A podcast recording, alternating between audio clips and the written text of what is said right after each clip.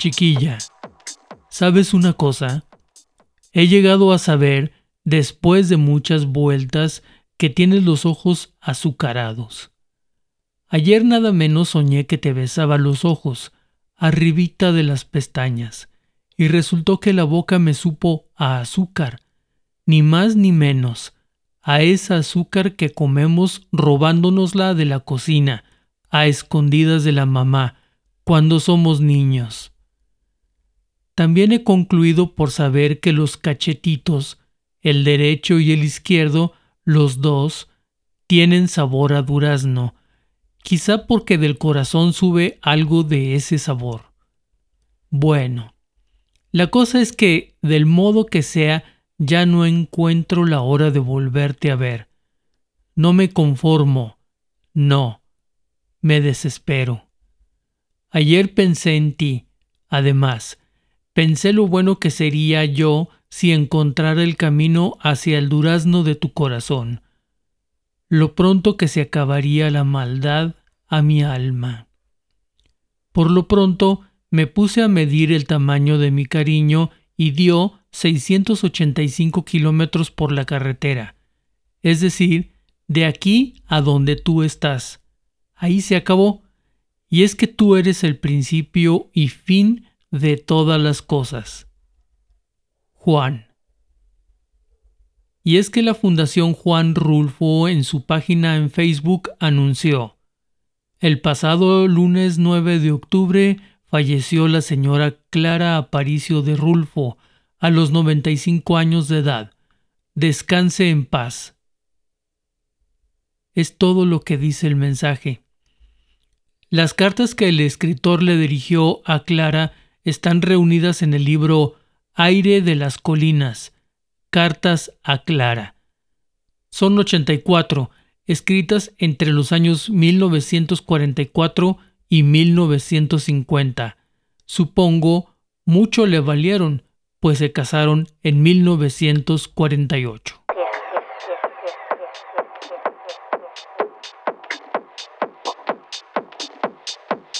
Estás escuchando 1125 AM con Jaime Virgilio, un podcast dedicado a las noticias que son relevantes, ciertas, memorables, aquellas notas que vale la pena comentar, que vale la pena dedicar el tiempo preciso para redactarlas, leerlas y compartirlas. Y este espacio es ideal para ese propósito. Espero te guste la propuesta y te suscribas. Estoy empezando y es el episodio 1, como debe ser. Debo confesarte que cometí un pequeño error. ¿Cómo así? ¿Apenas empiezo y ya metí la pata? Pues sí, lo que se supone grabé para que sea la introducción quedó por culpa de esos detallitos que existen en las plataformas informáticas como el episodio 1, pero ahora mismo estoy grabando el contenido correcto y luego haré circo, maroma y teatro para enderezar el entuerto, de manera que si escuchas estas palabras es porque la misión fue todo un éxito. Bienvenido a 1125 AM, un podcast conducido por tu servidor y amigo Jaime Virgilio.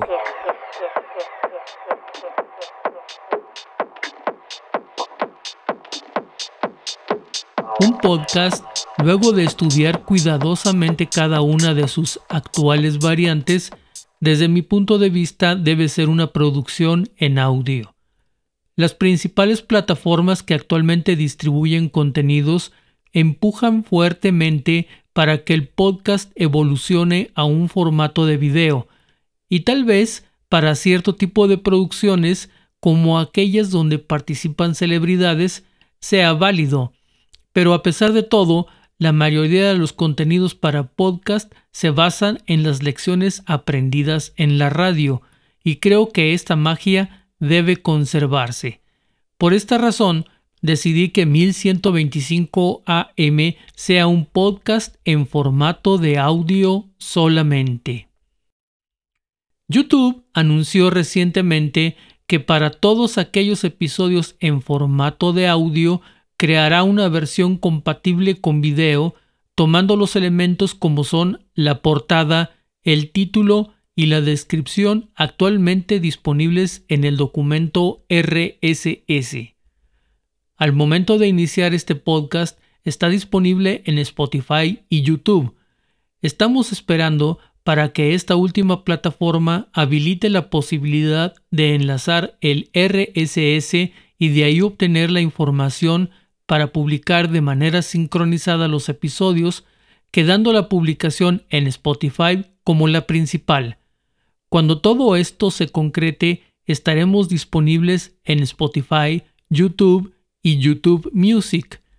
Paulatinamente nos inscribiremos en otras plataformas de distribución de contenidos para alcanzar la mayor audiencia posible.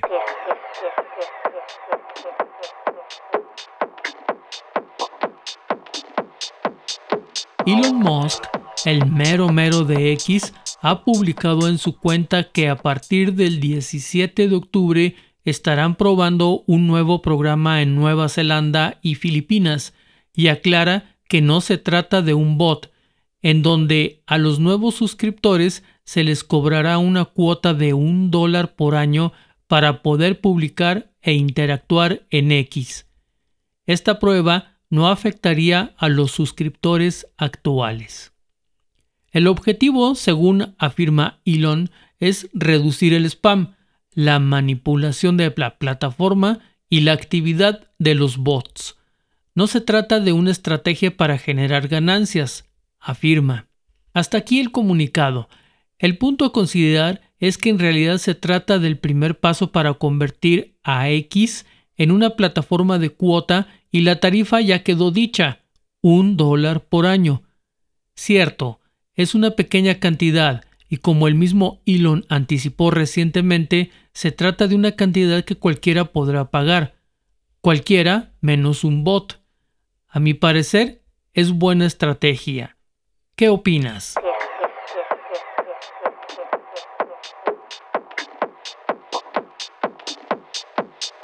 Por cierto, te invito a que compartas tu opinión respecto a los temas que se presentan.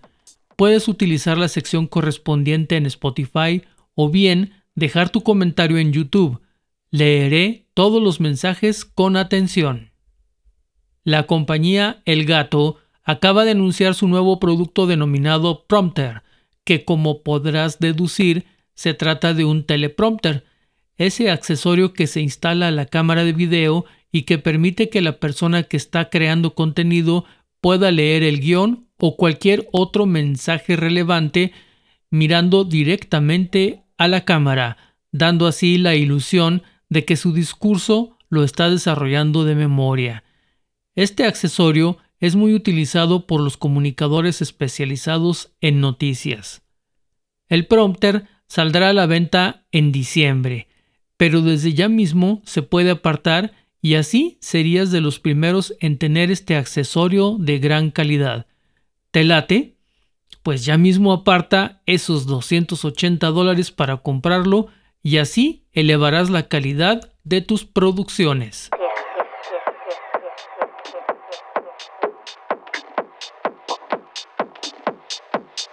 Mercado gris. ¿Habías escuchado antes este término? Yo no, nunca pero de la noche a la mañana se ha puesto de moda. Como su nombre sugiere, se trata de algo que está como a mitad de camino entre lo negro y lo blanco, y aplicado al mercado de un producto hablamos de aquello que en un extremo es blanco, oficial, completamente legal, caro, y luego todo lo contrario, lo negro, lo ilegal, lo pirata, lo no regulado, lo barato. Entre estos extremos apareció de la nada lo gris, aquello que puede ser original, pero no tan caro, bueno, tal vez sin garantía, pero eso ¿a quién le importa? ¿Cierto? Pues bien, se puso de moda el mercado gris de los dispositivos móviles y es que resulta que los fabricantes, se dice, tomaron medidas enérgicas para combatir el mercado gris pues afirman que afecta muy seriamente las ventas de los canales oficiales, los distribuidores autorizados. Pobrecitos, estaban perdiendo. Así que, iniciando con la marca Motorola, empezaron a bloquear el servicio de acceso a la red celular a partir del 21 de septiembre para todos aquellos equipos adquiridos en el mercado gris. A esto le siguió Samsung, luego Xiaomi y en esto estaban cuando fue tal el revuelo que la Profeco y el IFT emitieron un comunicado en donde ponen de manifiesto el aspecto ilegal que violaba los derechos de los consumidores, ordenando un cese y desestimiento inmediato a la referida práctica. Quedó en el aire la pregunta de quién inició esta tranza, que por cierto solo ocurrió en México. Desde mi punto de vista, esta triquiñuela fue puesta en marcha por los proveedores de servicios de Internet, los cuales son los principales canales de venta oficiales de los equipos de telefonía celular.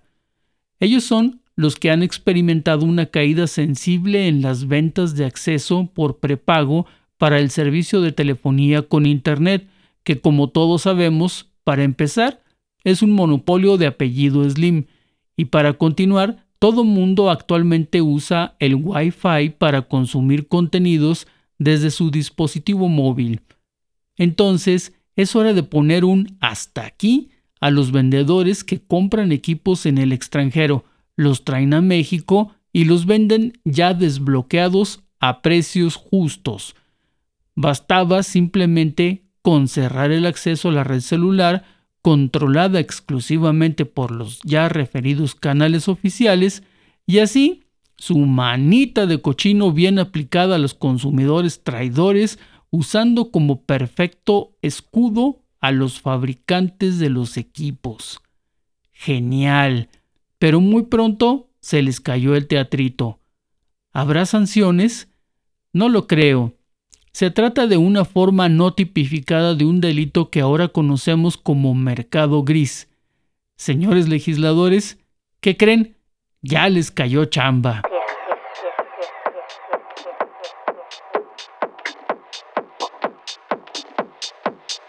Ya estamos terminando este episodio. Te comento, la rola que usamos en la cortinilla se llama Pushing y es de la autoría de Theos y Bonds, disponible por supuesto en Spotify y otras plataformas similares. Te dejo el enlace en la descripción. Bien, este fue el episodio 1 de 1125 AM. Ahora sí, el contenido que debió ser publicado en el principio de este podcast. En adelante ya estaremos publicando con regularidad, como debe ser. Déjame tus comentarios en la sección disponible para tal efecto. Será un gusto leerte. También, si te gusta este podcast, califícalo con, pues con cinco estrellitas, como que con cuántas. Muchas gracias por ello. Saludos. Pasa un buen día que aquí nos seguimos al episodio 2.